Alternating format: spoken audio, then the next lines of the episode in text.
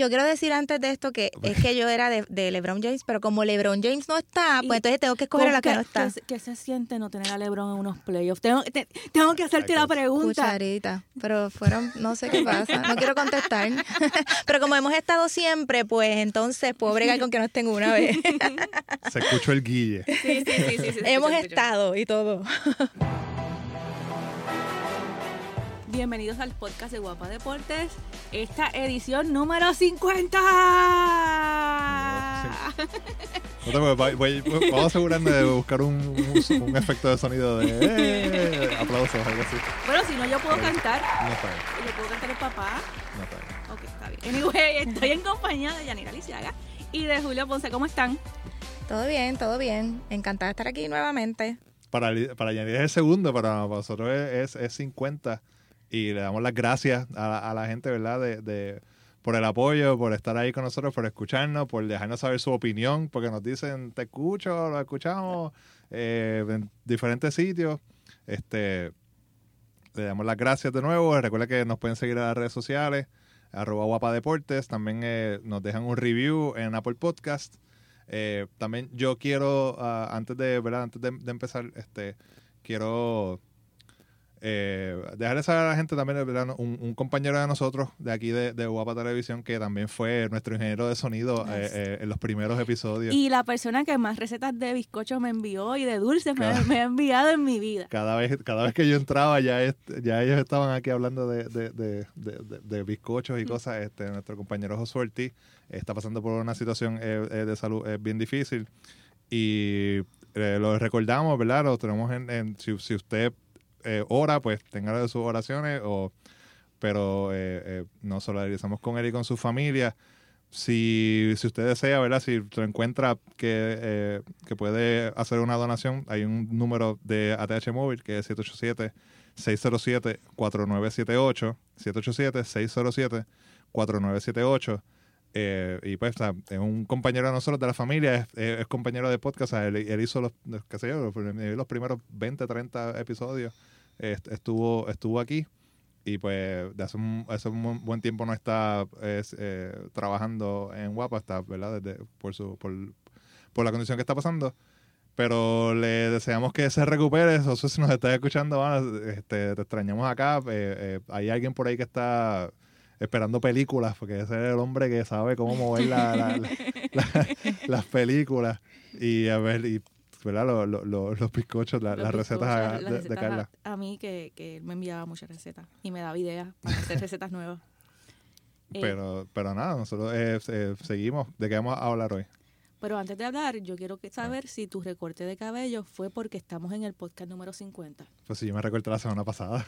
Está bien. ¿En serio? Sí, ¿no te acuerdas? No. Estaba más pegado todavía. No, es que hoy te vi diferente. Es Es que- en serio. Sí. Es. Yanira, la foto que nos tiramos, Ajá. búscala para que la Búscala, búscala. Buscarla. Porque así era que estaba. estaba Sí, yo te veo, está bien. Pero era más pegado todavía. Ahora pues me creció un poquito, pero Ah, sí. Vamos a ver, bien. vamos a ver. No fue por los 50. Pero es una celebración, sí, claro. Estamos celebrando, pero no fue, Ah, no. no. fue tanto. Y, por- y, y- Tienes sí, sí, es claro que sí. verdad, es cierto, es ¿Viste? verdad, verdad, verdad. Puede que ahí el, el ángulo se ve como que medio. Pero nada, podemos, podemos celebrar estos 50 como hicimos la vez pasada cuando llegamos al año, todo el mes. ¿No? Como la octavita. Ah, no, bueno, sí, claro, lo celebramos. Olvídate, lo celebramos todo el mes. Faltan tres más. Tres más, perfecto. Así que sí, lo podemos celebrar. Y este, y este es mi segunda, pero en el primero nos escuchó mucha gente. Así que estoy bien contenta. Hubo mucho Sí. feedback a, a, a Yanira. Y de personas que no son tan deportistas. Así que. Así que si usted es una de esas personas que nos está escuchando, le damos las gracias por estar ahí, eh, por estar aquí. Nosotros vamos a hablar de un montón de cosas. Esperemos que aprenda, ¿verdad? Eh, de un poquito o por lo menos se entretenga. Así mismo es. Y hoy, el menú de hoy tiene béisbol y tiene baloncesto de NBA. Y es que los playoffs están a la vuelta de la esquina. Hablamos con Javier Álvarez de Sportology eh, sobre los playoffs. Dimos nuestras predicciones sin miedo al guayo. Y si nos guayamos, pues como siempre lo asumimos y Pero seguimos para, nos levantamos y seguimos para Sí, adelante. para la segunda ronda estamos mejor. Exacto, Porque hay menos equipos. Hay menos equipos. Y además de eso hablamos de Chris, de Chris Davis, su racha y también hablamos sobre Charlie Montoyo y Alex Cora, dos boricuas, hicieron historia eh, y, sonó y sonó preciosa en el Fenway Park. Y sin más preámbulos y sin más habladuría, vamos a ir rápido con la NBA y después pues el resto de, los, de los temas en el podcast. Nos encontramos con Javier Álvarez y vuelvo a, decir, y vuelvo a decirlo, si es Álvarez, Álvarez tiene que ser bueno de Sport, Sportology, que nos va a estar hablando acerca de, esto, de estos playoffs de la NBA que ya, ya comienzan. Y vamos a ir rápido con el mambo, con los ganadores. Y es que vamos a hablar sobre la, serie de, los, de los Golden State Warriors, que son los bicampeones de la NBA. Y no, no soy fanática de ellos. Yo sí. quienes van quienes van contra los Clippers en esta en esta en esta en esta en esta en esta primera fase no de los de los playoffs de la NBA y una de las, preguntas que tengo que hacerle a, a, Javier es los Warriors cerraron muy bien la temporada la temporada regular y ya saben que, que, van a contar con Kevin Durant desde el principio, desde el saque, o sea que ya esa baja, las dudas que había sobre si estaba o no estaba al principio de, la, de los playoffs, eh, pues se disiparon. Te pregunto, los Clippers pueden hacer, hacerle mella a un Golden State. Yo tengo mi opinión, pero te pregunto, ¿no? A Golden State cuando está completo y enjoyado, o sea, en, su, en, su, uno de sus mejores momentos. Mira, estos Warriors, como bien dijiste, pues estaba la incertidumbre de Durant, pero hace en los últimos dos partidos, que pierde el último por una lesión en su tobillo, yo creo que eso es algo preocupante por, el historial en sí que presenta Kerry de, de, sus lecciones de tobillo y más en un momento tan crucial como este. Pero lo mejor que le pasó fue que le pasó justo antes de la primera ronda. Esta primera ronda eh, para los Warriors en sí no es tan competitiva. Los Clippers son un buen equipo, son un equipo sólido, un equipo profundo que juega buena defensa, están muy bien dirigidos. Pero la verdad es que estos Warriors no tienen competencia cuando están todos en su máximo nivel. Así que yo creo que esto es una serie como máximo cuatro o cinco partidos. Yo no veo manera alguna de que los Clippers se representen una amenaza real para estos Warriors. Yo pienso igual. Yo creo que, aunque sean defensivos, yo creo que los Golden State están, son demasiado superiores. Este, su poder ofensivo, este, abruma, abruma. Este, cuando Thompson está aceitado, Durán, este, Curry, eh, son, son demasiado superiores y los veo, los veo en la final este cómodo hasta la final. Una línea. los tres estamos entonces aquí en la cabina estamos eh, de acuerdo que va con los Warriors. Tú te tiras también con, los, Warriors, los Warriors. Digo, yo quiero, yo quiero decir antes de esto que es que yo era de, LeBron James, pero como LeBron James no está, pues entonces tengo que escoger a la que no está. ¿Qué, se siente no tener a LeBron en unos playoffs? Tengo, tengo que hacerte la pregunta. Cucharita, pero fueron, no sé qué pasa, no quiero contestar. pero como hemos estado siempre, pues entonces puedo bregar con que no estén una vez. se escuchó el guille. Sí, sí, sí. sí, hemos estado y todo. ¿Y tú, Javier, tú te vas entonces con, con los Warriors? No, sin duda alguna. Yo sí te tengo que decir, a mí me parece que dentro de estos tres años desde que llega Durán a los Warriors, por lo menos desde mi punto de vista, es era el año que está más vulnerable. Yo creo que la, la adquisición de Marcus Cousins sí le da una nueva dimensión ofensivamente eh, en lo que pueda hacer el, el, equipo, pero defensivamente yo creo que le quita. Eh, yo creo que este año hay varios equipos que podrían darle la sorpresa a los Warriors, pero los Clippers no son. Pero los Clippers no son, claro. No son, definitivamente. Vamos para la próxima. Rockets y, Jazz. Que tú Rockets y Jazz. Yo me voy, yo me voy con los Rockets porque, vamos, yo soy Chris Paul full y donde esté ese negrito, yo ahí voy a estar apoyándolo. Y desde siempre, desde que empezó en la NBA, me acuerdo. Oye, esa, esa es una de las series más interesantes que hay ahora mismo en la conferencia de oeste junto con la de Oklahoma. Yo creo que estos Jacks son, son un equipo peligroso eh, Donovan Mitchell está exhibiendo un buen nivel, Rudy Gobert es una alta defensiva en la pintura increíble. Yo creo que Houston va a sacar la serie. Entiendo que lo termina sacando, pero esto se puede ir fácilmente a siete juegos y, pasarle factura para su próxima serie. Sí, yo lo veo igual. Yo, pero yo voy a, yo voy a Houston mm, cómodo, fíjate. cómodo. Bueno, los jazz, a mí me gusta los jazz. Espérate, pero ¿qué, qué, es tu definición de cómodo? De, de cómodo? porque Javier dice siete juegos. Siete ah, juegos, siete juegos. no, no, yo los veo, yo los veo, no creo que se vaya a siete juegos. Es que aceitan demasiado demasiado en las series. Ahora es un juego nuevo. El playoff en la NBA es todo el, como que no solamente empiezas de cero, sino que todo el mundo sube su nivel. Y yo creo que Houston se va máximo cinco. No, sí, máximo cinco. Por eso de que... Ay, me van a sacar esta grabación después. él, él va a notar todo. Sí, sí, eso pasa. sí. La, cuando, la próxima vez, cuando pues, acabe este round, vamos Pero a con lo que coincido con él, con vamos lo que coincido con Javier es que sí va este, es una serie interesante.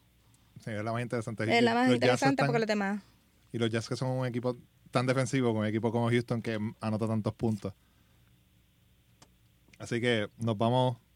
¿Y ustedes creen, ustedes Yo creen que la, la, la actuación de, de, de James Harden en la serie regular se va a traducir en los playoffs? O sea, lo que quiero decir es que Harden en sí viene de una temporada realmente monstruosa. De Pero en, la- en las temporadas anteriores hemos visto que ha, ha bajado un poco su nivel en los playoffs, que me quedó un poco de duda. Pero yo creo que este año va a ser el año que por fin él va a dar ese paso en la postemporada. No sé qué ustedes piensan. Yo, yo pienso, coincido contigo. Pues si no es este año, no va a ser nunca. Lo que pasa es que él baja Sí. tanto su nivel de juego defensivo que, que, que me saca. Me, me, me- ¿verdad? Esa es la parte que yo le tengo la crítica ma- mayor a él. Sí, esa- Que es, o sea, se que- convierte en otro. Exacto, y va caminando. Yo digo, mira, estás en los playoffs. pues, ¿Para cuándo lo vas a dejar? Este, si no se traduce este año, que, la, que él ha tenido su, su temporada en sueño, no, no le veo mayor progreso posteriormente.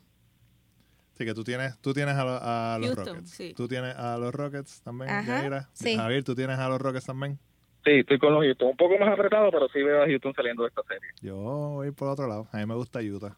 Ah, Uh, que, como dije, yo creo que, que Es que a ti la te de- gusta esa esquina del país. y la, y la defensa, yo creo que la, que la defensa la defensa puede, por lo menos, de, de esta ronda no pasa, o sea, como que ganan Ajá. con Houston y ahí, ahí quedan. Pero, ¿verdad? Para hacer, para, para hacer rompecorillo. Que lo que me va a pasar a mí que con Denver y San Eso, Antonio, es que que, esa es la- yo voy que- para San Antonio. que porque esa es la que- serie que, que, que- que iba a ir ahora. Y es que Denver tuvo mejor récord que San Antonio. Pero eh, con 22 postemporadas consecutivas en la, en la NBA, eh, yo creo que eh, San Antonio pues se crece, ¿no? Se crece, Sí. se crece los playoffs. Y les quería preguntar si ustedes entienden que Denver tiene el material para, para, para parear esa experiencia de los, en los playoffs que tiene San Antonio y la mente maestra que cree La Popovich. mente maestra. Si me preguntas a mí, eh, Ujú. ya se tiraron al, al charco con que Utah le gana a Houston. Yo creo que San Antonio va a dar el palo en la primera ronda. Creo que lo describiste perfectamente. Es un equipo muy bien dirigido, un equipo con mucha experiencia. La Marcus Aldridge, DeMar DeRozan son jugadores que han estado en juegos grandes. Ujú. Denver tiene mucho talento, es un equipo muy profundo, pero es un equipo sin experiencia en la postemporada y el juego en la postemporada es otra cosa. Es otra cosa. Lo otro es, su mejor jugador es Nikola Jokic, un excelente jugador, todo fluye alrededor de él, pero en la postemporada tú necesitas estrellas para ganar. Un jugador que tú le des la bola y le digas, encárgate, llévame a la tierra prometida, y yo no creo que ese tipo de jugador sea Nikola Jokic. Así que yo creo que San Antonio le puede dar. ¿No crees que él sea ese tipo de jugador, aún siendo casi un triple doble seguro casi todas las noches? Lo que pasa es que es un jugador que genera mucha ofensiva a su alrededor, pero no es un jugador que tú puedas darle la bola en los momentos cruciales y decir, ve y consigue un canasto. No es un. Kevin Durant, no es un Kyrie Irving, no es un tipo de ese jugador, es un tipo de jugador que involucra más a sus compañeros. Yo, yo voy a San Antonio. Yo digo que la mente maestra se, se, se apodera de los playoffs, este, que es Popovich, este, y sube el nivel de juego de sus jugadores. A mí no me impresiona que el récord de Denver sea mejor. Yo creo que mientras Popovich esté, yo siempre me voy a ir con él y, y, y eso, esa confianza que pasó. No, no, es que veo a Carla un poco, ha estado callada. ¿Tú te vas para el otro lado? No, no, no, yo me quedo con San Antonio. Ah, tú te vas con San San Antonio, Antonio. aquí estamos.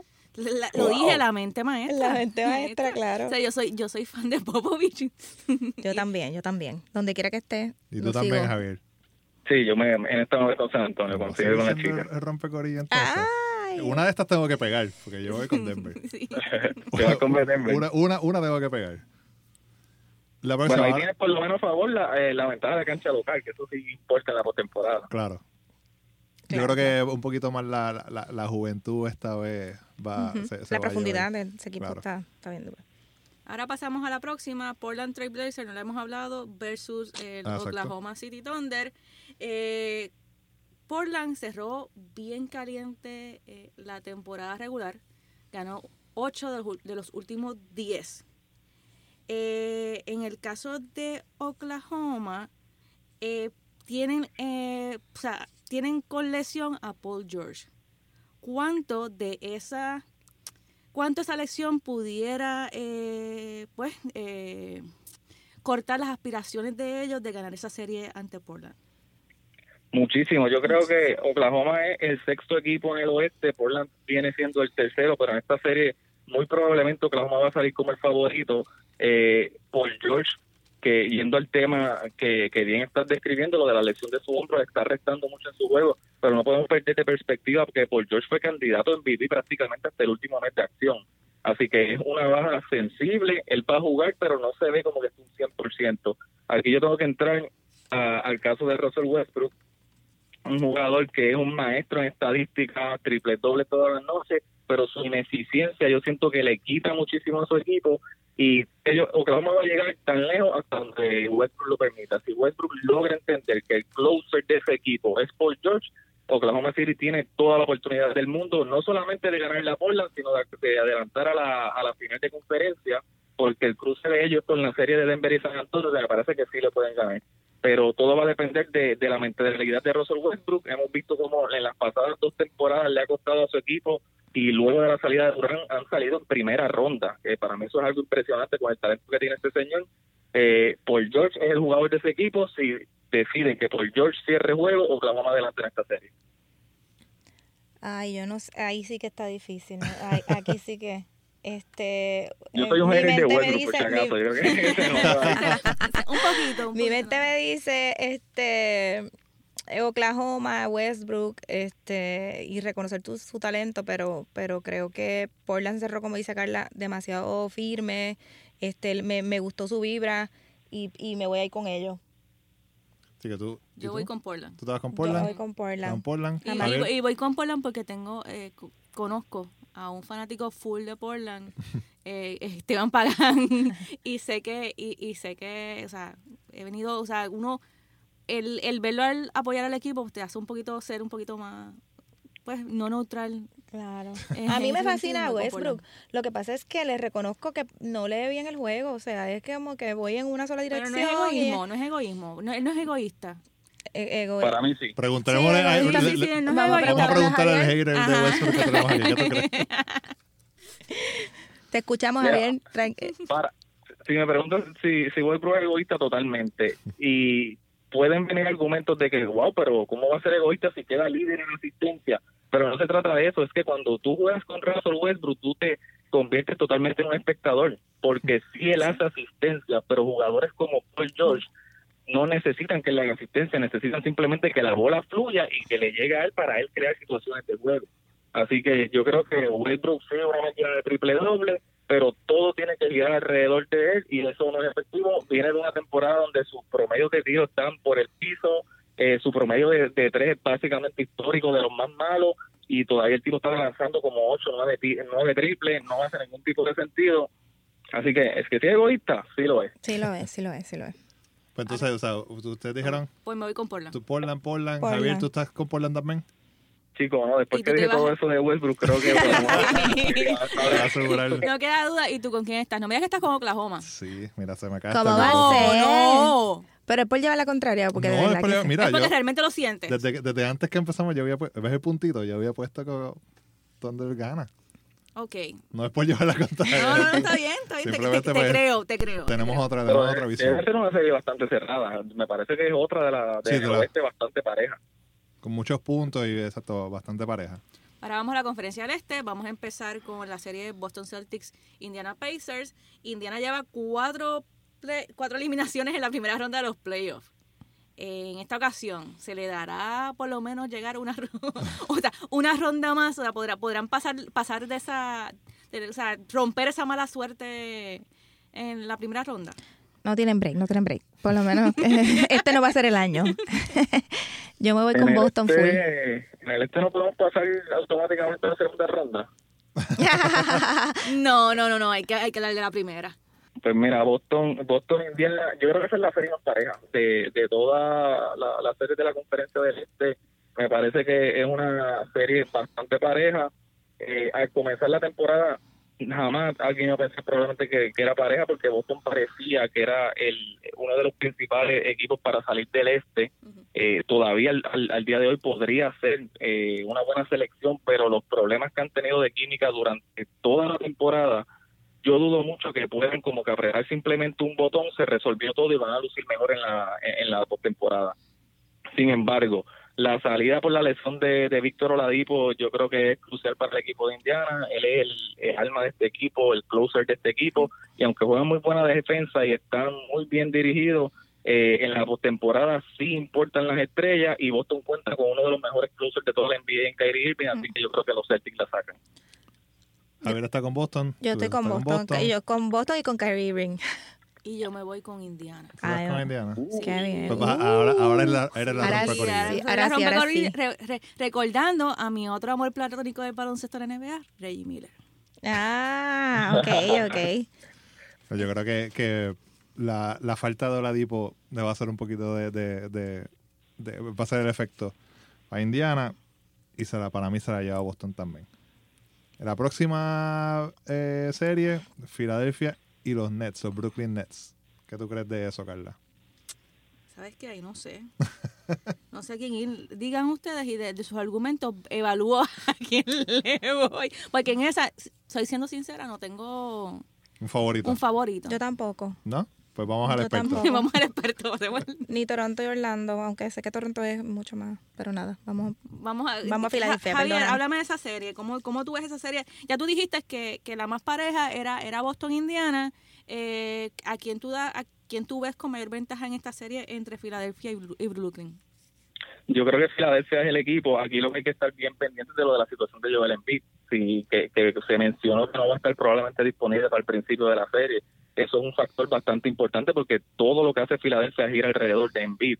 Eh, pero aún con la, con, con la salida de Embiid, yo supongo que él va a estar disponible para la mayoría de los juegos de esta serie. Brooklyn es un equipo interesante, D'Angelo Russell está jugando muy bien, Spencer Dinwiddie es un excelente jugador viniendo del banco, pero la profundidad de, de, de esos cinco que inician de Filadelfia es demasiado para Brooklyn. Filadelfia debe ganar esta serie. Aquí, yo quería mencionar aquí en el equipo de Filadelfia, yo creo que este equipo tiene el talento suficiente para competir por la conferencia del Este.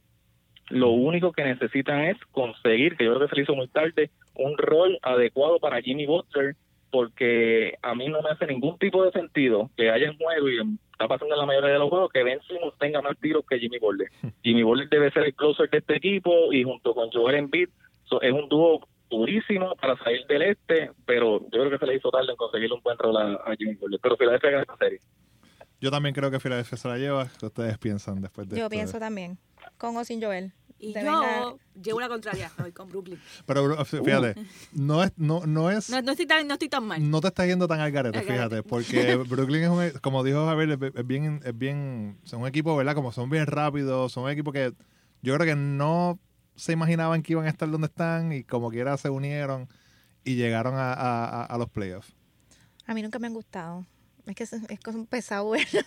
No, no, fíjate, yo no. no son, pe- son pesados verlo. Como que es la dinámica, no me gusta entre ellos. Así que Filadelfia. pues entonces ahora pasamos, ya tú mencionaste a Toronto y Orlando, así que vamos a ir a esa serie en particular. Toron- los Toronto Raptors y los Orlando Magic se, se enfrentan. eh, en el caso de los Magic, eh, ellos, ellos clasifican por primera vez desde 2012. Han tenido, eh, sus termi- cerraron la temporada regular con cuatro triunfos seguidos.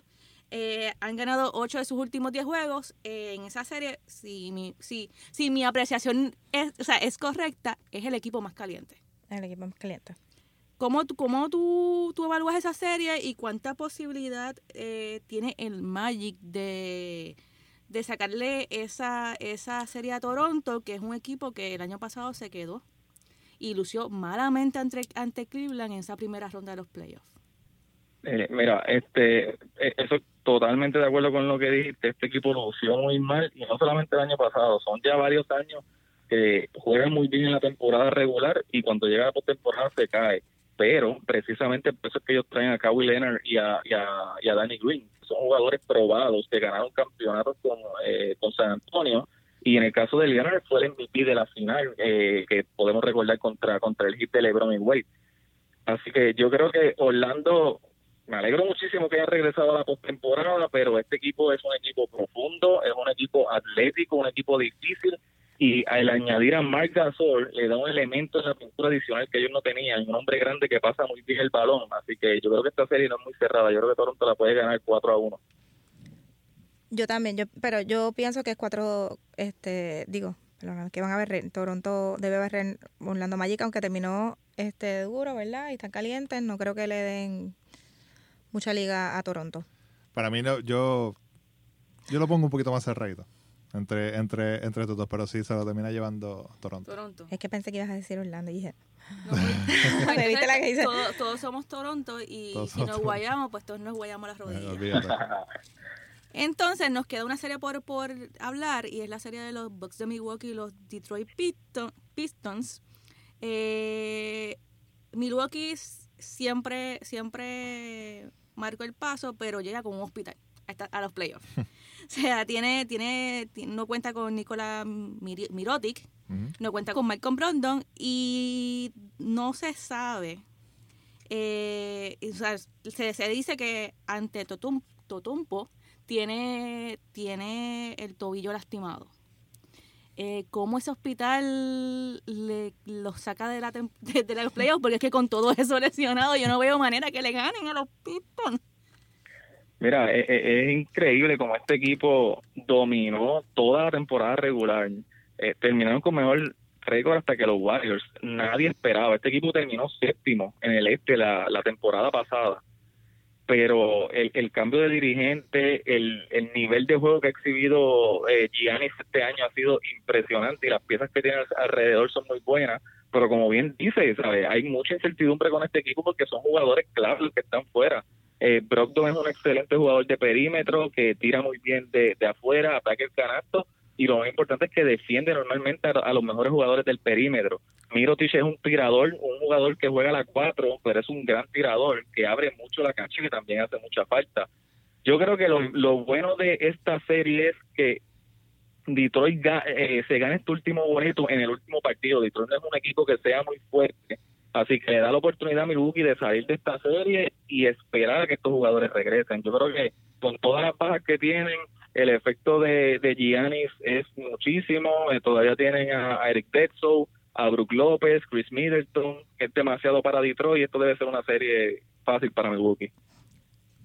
Yo también, sí, yo estoy de acuerdo. Y ve- ver a Yanni es, es- es una delicia. Yo creo que hacía tiempo que no- un jugador no me impresionaba tanto como él. Puedo quedarme hasta la hora que sea a- a este, para verlo jugar. Es Eh, impresionante Es lo que hace. impresionante, impresionante.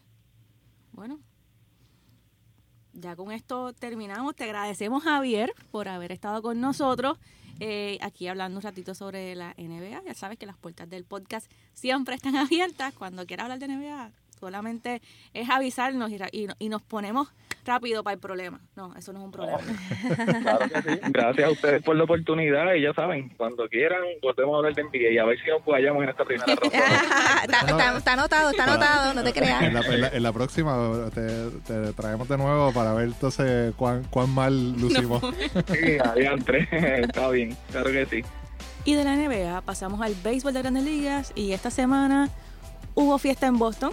Sonó la canción preciosa por ese por esos altoparlantes del Fenway Park. Eso es, eh, eso es otra cosa, estar allí, escuchar la música, el Green Monster, la gente. Y es que Alex Cora recibió su anillo. Eh, el día que recibió el anillo no tuvo suerte y no ganó. Pero eh, eh, lo hizo en juego ante Charlie Montoyo y es la primera vez que dos dirigentes pu- puertorriqueños nacidos en Puerto Rico, y debo hacer la aclaración, nacidos en Puerto Rico se enfrentan en un partido de las grandes ligas. Eh, ¿Vieron la ceremonia? Porque fue para pelos. Vi la ceremonia para pelos este y la cara de Alex Cora de antología. Este pensaba yo, digo, ¿quién pensaría que dos dirigentes nacidos en Puerto Rico en el mejor béisbol del mundo se encontraran? Yo creo que eso es también un un buen mensaje para los demás dirigentes de otras disciplinas que se puedan motivar, ¿verdad? Y pensar que eso es posible. Para pelos, preciosa para pelos. Fue, estuvo bien cool toda la, la ceremonia. Nosotros tenemos a Kefren Velázquez que está desde allá, estaba Sí, haciendo unas estaba cápsulas ya. también. estaba- este, vi, vi el Instagram de él y, y pas- la pasó bien chévere con el frío. Sí, Y las alarmas de incendio en el hotel. Sí. acá. Hay un frío brutal. eh, y no, estaba contando de, de las sorpresas que le tenían a la gente, que salió algunos de los jugadores de los Patriots, salió este Manny Ramírez, estaba Big Papi, como que jugadores, ¿verdad? De, de, de, de otros campeonatos que la gente no sabía que, iba, que iban a estar allí. Y de repente yo lo estaba viendo por, por, eh, no lo estaba viendo, estaba viendo por el stream, ¿no? Por- Ujú. en, en, en guapo.tv llevan el deporte. Y de repente sale preciosa y yo pensaba que el Spotify se había abierto. había- ahí. Fue como que, ¿qué pasa aquí? Sí. Y cuando veo que sale, que se dice, ah, no, este, este, este es, en el, este es en el estadio. Y- estuvo, estuvo brutal. Y leí que Cora no sabía que le iban a tocar Preciosa. de verdad. Eh, sí, lo leí en uno de los reportajes, creo que fue en el vocero. O sea, que él no sabía, él, él lo sorprendieron con Preciosa. Bueno, pensaba que Y eso entonces- lo cuadrado. Y entonces la cuestión es que para nosotros eh, eso es casi, no, casi un himno, Casi porque un himno. tenemos la borinqueña y es cierto.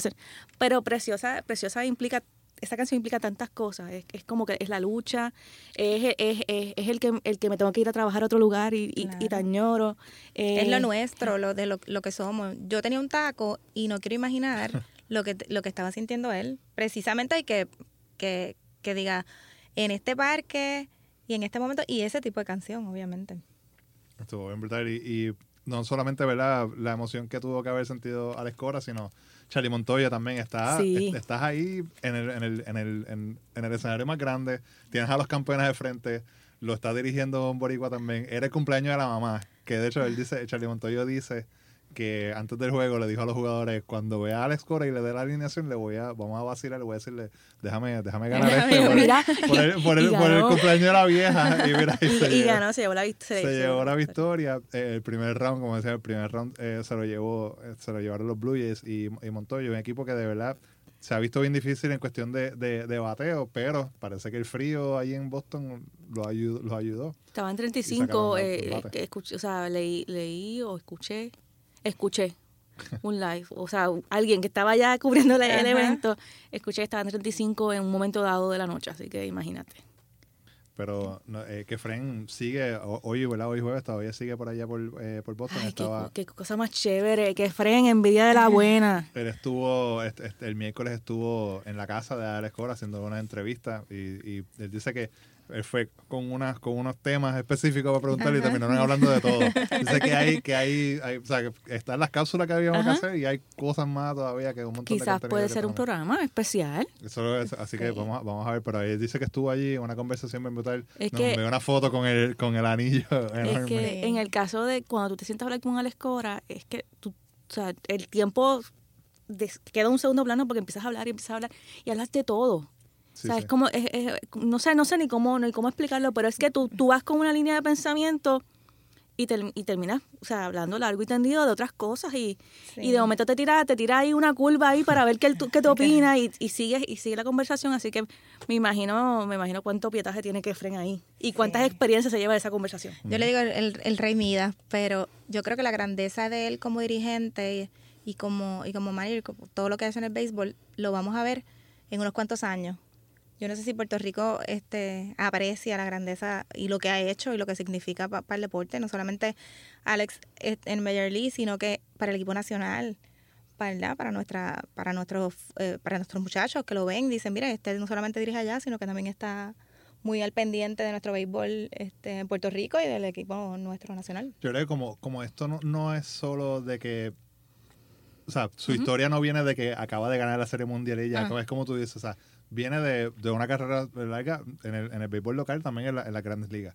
Eh, fue, fue coach, estuvo en televisión. eh, Ajá, fue, dirigente del, fue- o sea, gerente general fue del gerente general del Gerente general. clásico.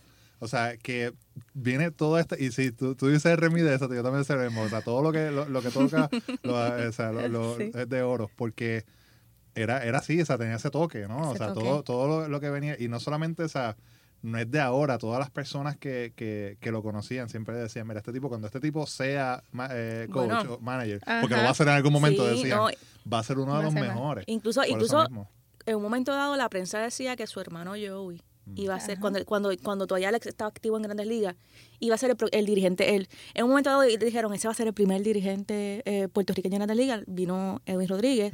Eh, después que Edwin Rodríguez eh, viene, todo el mundo es- decía, en un momento dado, va a ser, va a ser Joey, y de momento, cuando Alex se retira, en- en- que entonces empieza a ver todo lo que él ha hecho, o sea, lo, que, lo que ha hecho luego de retirarse, empezaron a decir, no, va a ser Alex. Alex va, Alex va a ser dirigente antes que, antes que yo. Y, y eso es una cosa que se hablaba mucho en la redacción de Jeffar Media. Y mira, sí, Sí, sí. se sí. convirtió. Así fue. Así y fue. tiene ese, to- ese toque y ese temple Y que brega, uno lo ve y dice, esta la tiene, la tiene. y brega mucho con la psicología del jugador. Ajá. Y básicamente en el deporte, más de, o sea, yo te diría que un 80, 90, un 80, 90% es mental. Eso lo respetan Claro. un montón también los otros jugadores que, que saben que, que él ha estado ahí y que ¿verdad? Alex o sea, no era una superestrella tampoco, o sea, era un, era un, era un jugador más, ¿verdad? Como un utility, ¿no? El que, que donde lo necesitaban, pues él jugaba. Y pues eso, e- esa mentalidad de saber de que no vas a jugar todos los días, de que vas a estar un montón de entradas sentado y de repente cuando te necesitan en la octava, en la séptima, en la novena, pues tienes que salir y tienes que hacer tu trabajo.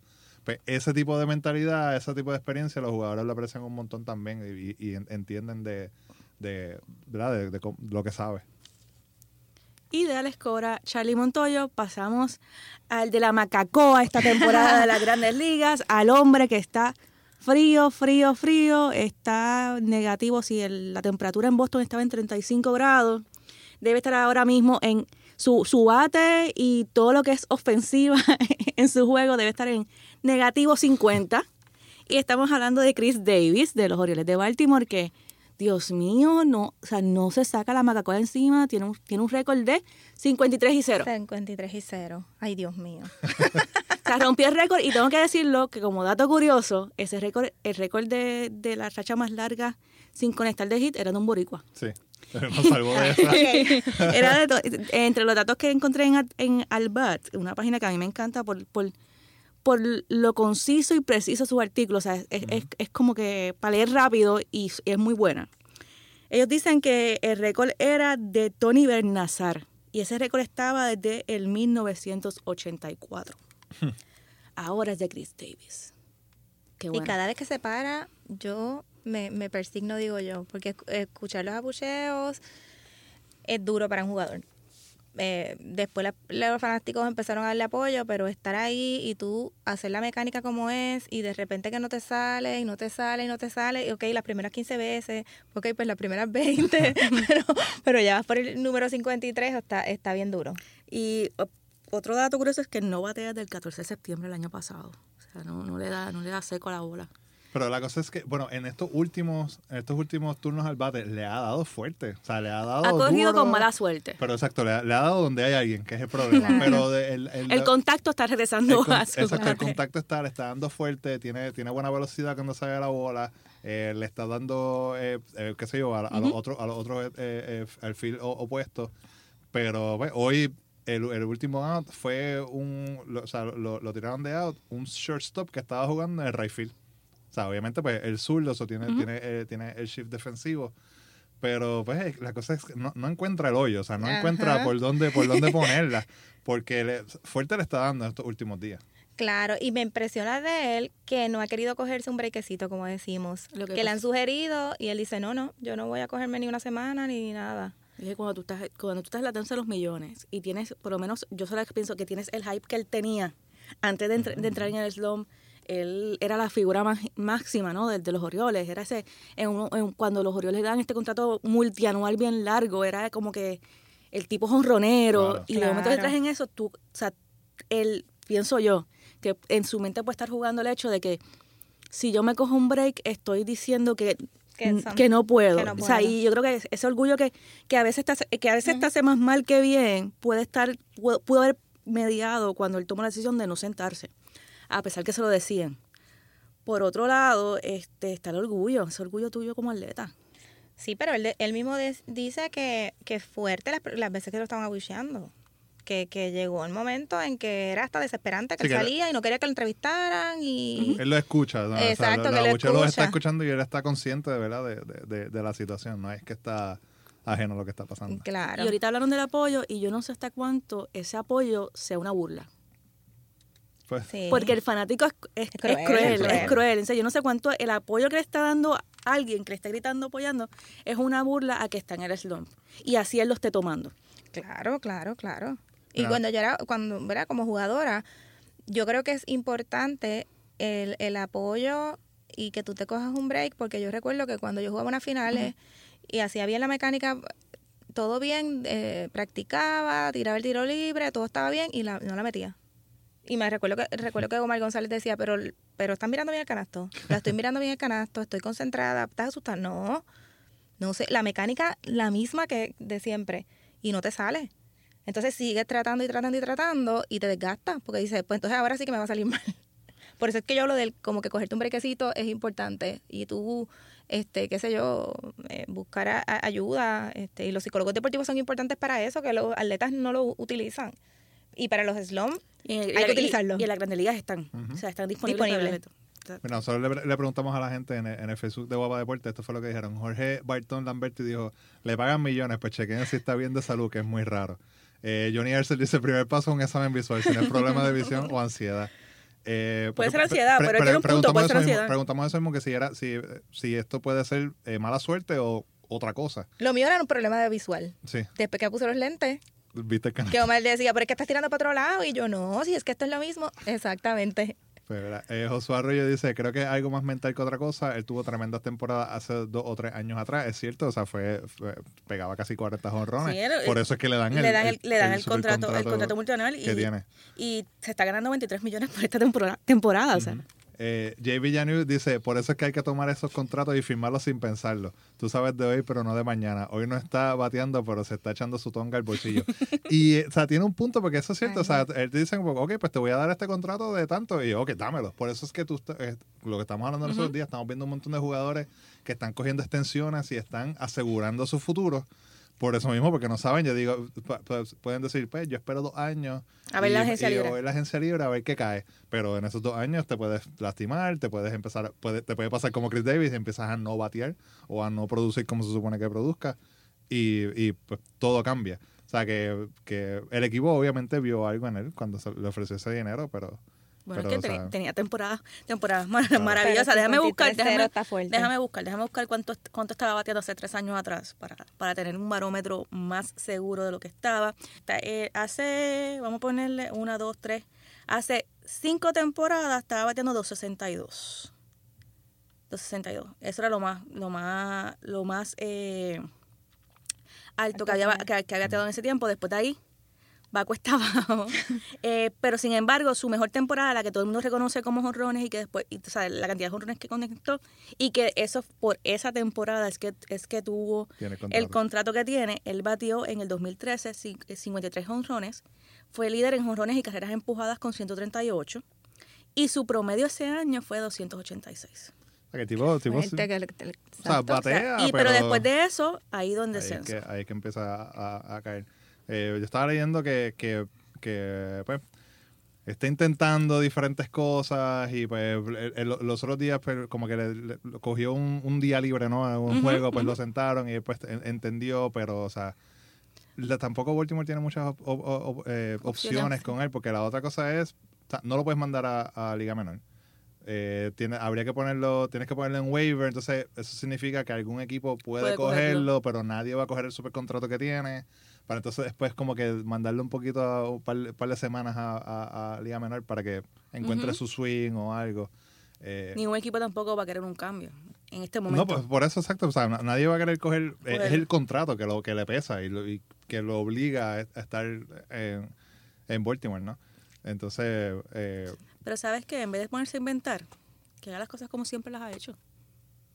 Pero esto es una cosa que también, y uno de los coaches hablaba, ¿no? Eso, cuando, si, si lo, men- lo mental está bien, pero la mecánica está mal, pues la mente te empieza a decir como La que estás mal, ¿no? Y también es viceversa, Y ¿no? viceversa, claro, claro. Y tú mismo te metes una presión grandísima. Yo me imagino que cada vez que se para a batear, tiene que tener Mm. este, y pensar en las veces que se ha ponchado.